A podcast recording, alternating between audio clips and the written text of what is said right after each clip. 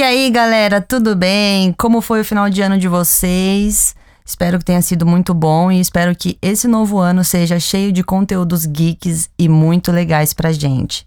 E eu já vou começar o ano trazendo uma pessoa muito legal que eu conheci num evento que eu fui de games ano passado que eu falei para vocês aqui no podcast. Estou aqui com o Retalha e tô muito empolgada de te receber aqui. Eu te conheci pessoalmente lá no One Way Stadium e vi de perto o seu excelente trabalho. Valeu por estar aqui com os nossos seguidores. Então, vamos começar.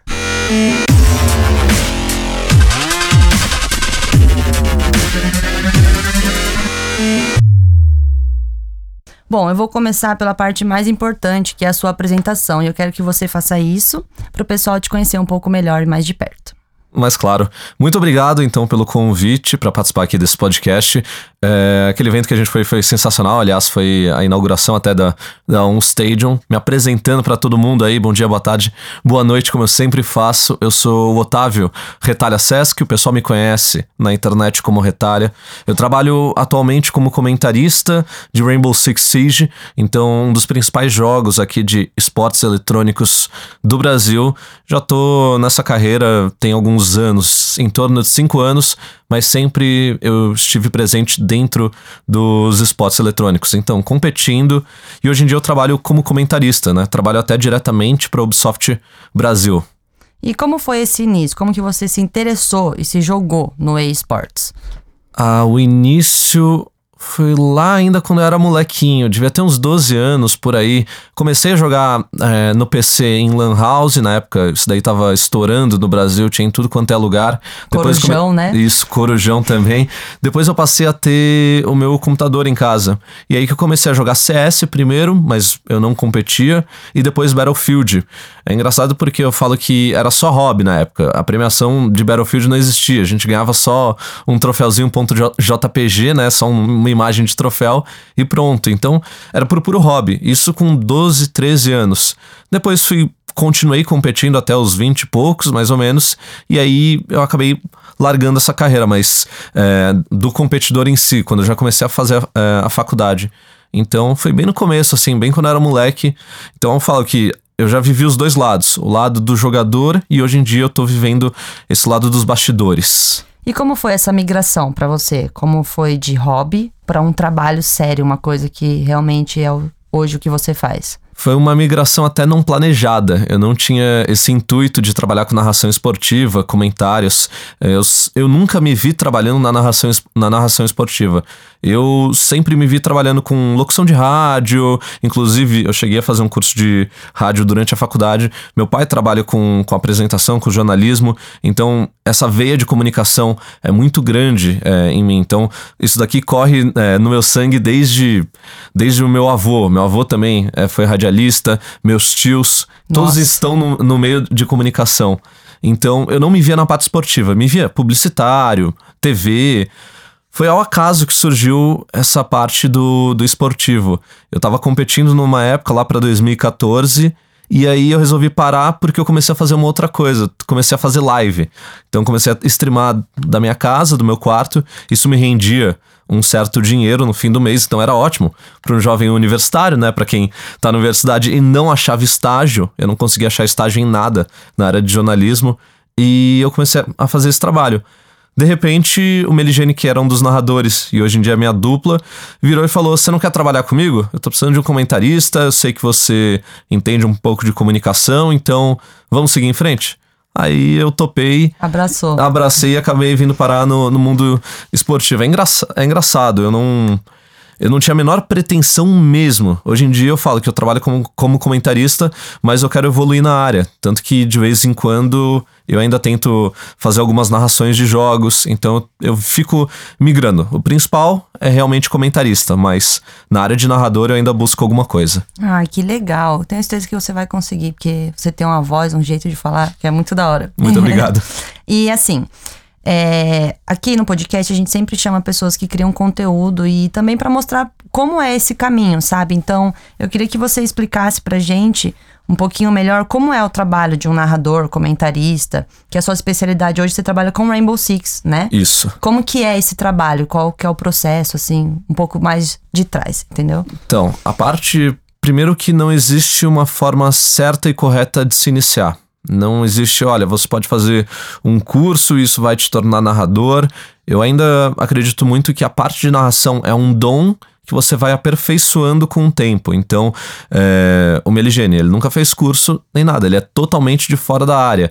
E ele hoje em dia trabalha com isso, é um dos principais narradores do cenário. Exatamente, por ser um dom e ele só aprimorou com o tempo. Eu acho que você pode ter um interesse, eu acho que para qualquer profissão na, na real, você tem que ter esse interesse, tem que partir de você essa vontade. E vontade, assim, não é para ser rico, para ser milionário, não, é vontade por gostar. Quando você trabalha com algo que você gosta, aquilo é muito mais leve, é muito mais tranquilo. Então, na área de, de comentarista, de narrador, eu posso te dizer que o stat é assim: você que vai ter que dar o stat. Hoje em dia, com spots eletrônicos, é procurar algum campeonato pequeno de um, de um jogo que você entenda, se oferecer para narrar, entender que, assim, para você é um mercado muito difícil, é muito restrito ainda, porque é um mercado que está crescendo, nem mesmo os próprios jogadores do cenário, digamos, não, não os jogadores em si, mas as pessoas que atuam no cenário é, entendem completamente como que ele vai se moldar ao longo do tempo.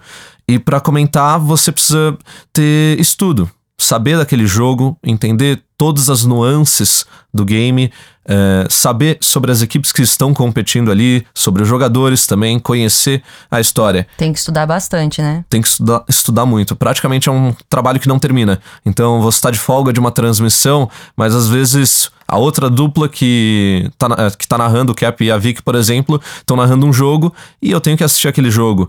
Porque se eu for transmitir uma partida dessas equipes na outra semana, eu não vou ter a estatística, a informação, não vou ter acompanhado.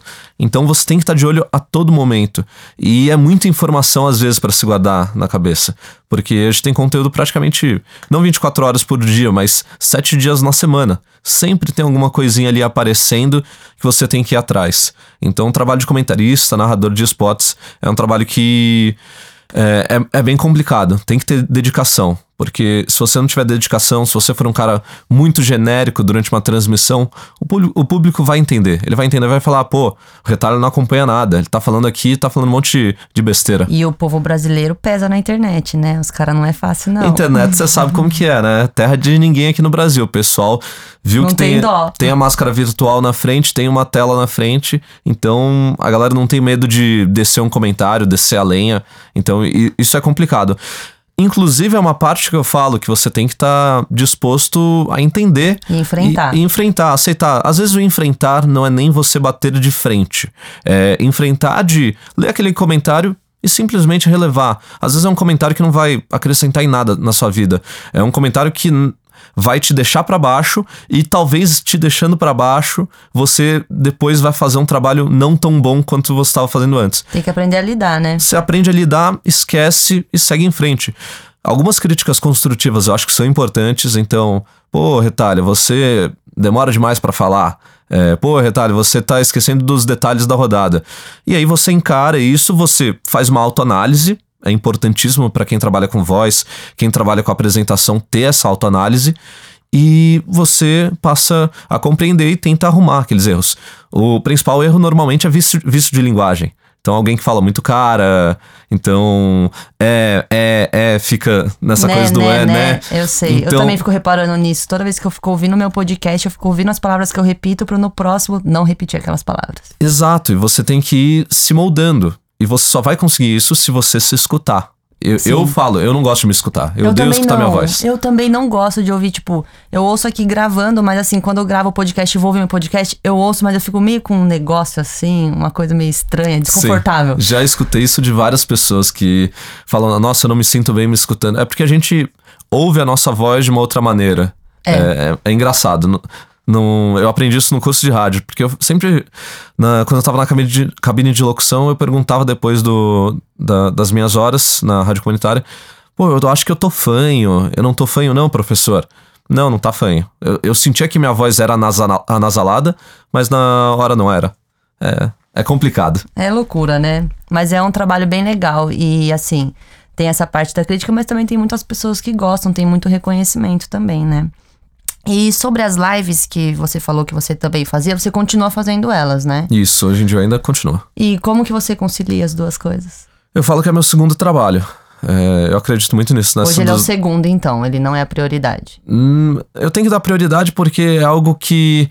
É, eu não, tô eu não sou contratado por alguém ali, entende? É. Na Ubisoft, por exemplo, eu sou contratado pela Ubisoft e a Ubisoft define, ó, você tem transmissão nesse dia, nesse dia, nesse dia. A partir do momento que você, por exemplo, tem a sua empresa, no caso, eu vou considerar a live a minha empresa, uhum. é, eu que defino os horários. Se eu não tiver um comprometimento com esses horários, então, às vezes, às vezes criar uma rotina para o meu público, de segunda a sexta, por exemplo, meio-dia eu tô sempre ao vivo, o público começa a dispersar. Eu ouço vários streamers falar isso, que é muito bom ter um horário fixo, porque senão dispersa. Porque você marca. Se você ficar num dia abrir live meio-dia, no outro abre seis da tarde, no outro meia-noite, primeiro que você tá pegando três públicos diferentes. Às vezes meio-dia o cara tá no trabalho, tá na aula, seis da tarde o cara tá voltando, meia-noite ele já tá dormindo para acordar cedo. É, depois você não cria essa rotina pro cara que às vezes tem a opção de ver, mas ele fala assim: ah, entrei no, no, no site de, de live stream, ah, vi outra pessoa online e foi lá. Não, eles não sabia que você estava online. E as pessoas, às vezes, elas não marcam. Então você tem que reforçar isso. Eu digo que no primeiro ano, reforçar bem é, e sempre ter essa rotina diária. É um trabalho que eu levo como segunda, segunda casa, porque não é o meu principal trabalho, não é o que me sustenta. É, eu me vejo no futuro fazendo live stream, conciliando também com esse trabalho de comentarista, de apresentação, no que for nessa área de, de comunicação mesmo. E é algo bom também porque ajuda a manter minha imagem na vitrine. Era o que eu ia falar. Influencia um pouco um no outro, porque você acaba criando a sua base de fãs, né? De seguidores que vão acompanhar o seu trabalho, não importa onde você for. Você vai estar tá na Ubisoft, vai estar tá em outro lugar, sempre vão te acompanhar, porque eles gostam de você como um jogador, como uma pessoa que está streamando, né? Sim, e também é um momento que eu tiro ali para fazer nosso diário do do dia a dia, é, para escutar também as pessoas. Eu falo que. Eu digo que às vezes na, nas lives você encontra um público mais carente, às vezes é um cara que tá com algum problemão na vida dele e através do seu divertimento, ou seja, de você jogando, fazendo alguma besteira ou mostrando alguma jogada, o cara vai conseguir se distrair naquele momento. Obviamente, eu acho que não tem que ser o foco de todo mundo. Se você tem algum problema que precisa é, tratar, você pode procurar uma terapia para te ajudar. É, mas eu falo que às vezes eu ajudo as pessoas a fugirem um pouco ali daquela realidade momentânea, que a, gente sabe que é pesado, dependendo da, é, e a gente faz família. isso mesmo, né? A gente procura na mídia, na internet nos conteúdos que a gente gosta, às vezes parecer, né? Sair um pouco da rotina. Como que é seu engajamento com o seu público, assim? É bem próximo? Como que é? Conta um pouco disso. É gente. bem próximo. É engraçado. Na, na Comic Con, eu uso, eu uso um pouco como referência. É difícil a gente tirar foto na Comic Con, porque é um público totalmente diferente do meu público. Meu público é gamer. Comic Con é um público mais geek. É de séries, filmes, É de séries, né? tudo mais. Então é difícil você encontrar alguém dos spots. Mas, às vezes, você encontra a galera que curte os dois lados. Então, esse ano a gente tirou mais fotos da Comic Con, porque teve é, mais ação nossa, então a gente estava presente na quinta-feira com o Rainbow Six lá. E eu uso como referência também a, própria BGS, que é uma feira de games. Então, o número de pessoas, às vezes, que param é, para te cumprimentar, para te reconhecer, para falar do seu trabalho. Eu comecei aí na BGS em 2014. Foi em 2014, imagino eu. É, e era uma coisa. Hoje em dia, 2019, 2020, é, vamos ver, mas 2019 já foi é, absurdo, assim. O tanto é gente que parou. Reconhecido, né? É, é, bom e mostra que o seu trabalho é, tá sendo feito com sucesso, tá sendo feito corretamente. Sim. Obviamente, você jamais tem que pensar nessa parte do, ah, quero ser reconhecido. Não. Você tem que fazer primeiro porque você gosta daquilo. Reconhecimento é fruto do seu trabalho. É uma, digamos, é uma recompensa. Mas é bom, eu gosto. Tem de vez em quando eu paro para conversar com o pessoal, fico conversando. Já parei para conversar com pai e mãe, então de, de um fã. É, o pai e a mãe viajaram junto de férias com o garoto. E aí a gente ficou trocando uma ideia, ficou falando de tudo, sobre nota, desempenho de escola, é, como eu passei um pouco do que eu vivi com os games, então como foi o meu começo, que eu fiz a faculdade, sempre... Os pais se preocupam muito Se preocupam muito, muito. Até, até porque aula. eles não sabem, às vezes, quem que tá passando a mensagem pro filho deles. Então, eu acho válido conhecer também. Então, eu fiquei conversando uns em torno de 30 minutos com esses pais. Foi na BGS 2018, até que, que eles me pararam. E a gente conversou de tudo e eu pude passar um pouco da minha experiência é, sobre, com jornalismo. Eu sempre tive ligado a games, eu sempre joguei o dia inteiro, não o dia inteiro, mas boa parte do dia. E mesmo assim eu consegui ter um desempenho na escola, um desempenho é, na faculdade, consegui terminar a faculdade tranquilamente e hoje em dia eu sigo a minha vida profissional. É, então, às vezes, os pais têm que entender um pouco o que, que o garoto está tentando encontrar ali no game. Se é a falta, às vezes, de, de amizades na escola, se é, às vezes, para fugir de algum problema dele. Parabéns. Nossa, você é uma pessoa, assim, muito legal de conhecer. A gente. É, essa mensagem que você está trazendo aqui é exatamente o motivo da gente trazer pessoas como você aqui, porque eu também converso com muitas crianças, porque eu dou aula para crianças de 7 a 13 anos. E os pais vêm e falam: pelo amor de Deus, tira o meu filho do videogame. Só que assim, por que, que o filho dele tá no videogame? Por que, que eles não interagem mais entre si, entendeu? Tem, tem toda uma coisa por trás. E, assim, se você vê que o seu filho tem um potencial nisso, hoje é uma profissão. Hoje é uma coisa que dá futuro, que pode dar futuro, entendeu? Tem muitas pessoas tentando? Tem. É uma, um mercado concorrido? É como qualquer outro. Tem muitos mercados concorridos, né? Então, assim, a gente traz um entendimento maior para as pessoas sobre o que é esse universo, o que é a área gamer, o que é trabalhar com isso. E assim, aqui no podcast, toda vez que a gente encerra, a gente fala, eu procuro trazer pessoas que eu vejo que tem um valor, entendeu? Uhum.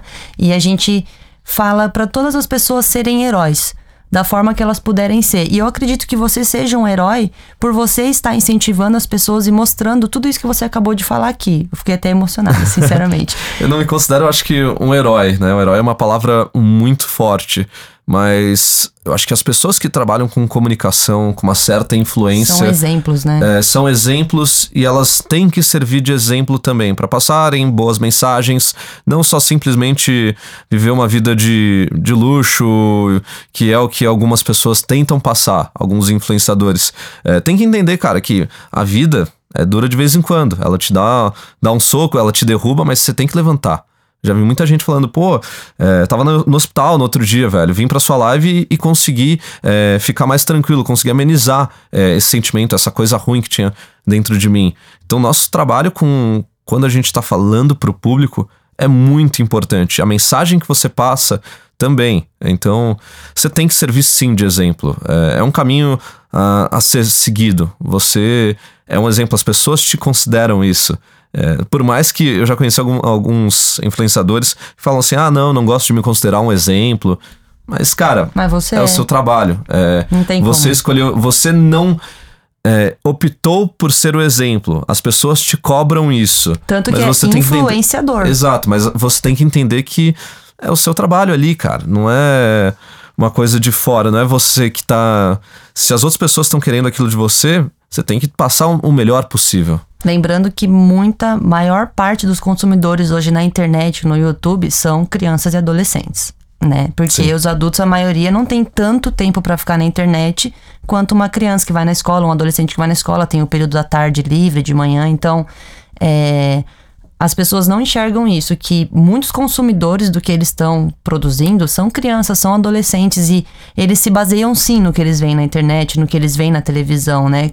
Então, é, é muito sério mesmo. Hoje em dia eu já ouvi de pelo menos uns 10 a 20 pais. Ah, meu filho quer ser youtuber quando crescer. Ah, meu filho quer ser jogador de esportes quando crescer.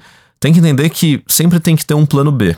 Nunca eu acho é. que você deva se basear num plano A, vamos lá, porque às vezes aquilo não é para você naque, naquela, naquele momento, entende? Sim. E aí você descobre uma carreira antes e depois pula. É, não tem que ter, eu acho que esse objetivo final. Não, quero trabalhar só com isso. Você tem que estar tá aberto a esse leque de oportunidades. E a vida vai te dar esse leque de oportunidades. Aí você tem que saber aproveitar também. Com certeza. Então, pessoal, foi essa nossa conversa. Muito obrigada pela sua presença, obrigada pelo papo, eu adorei.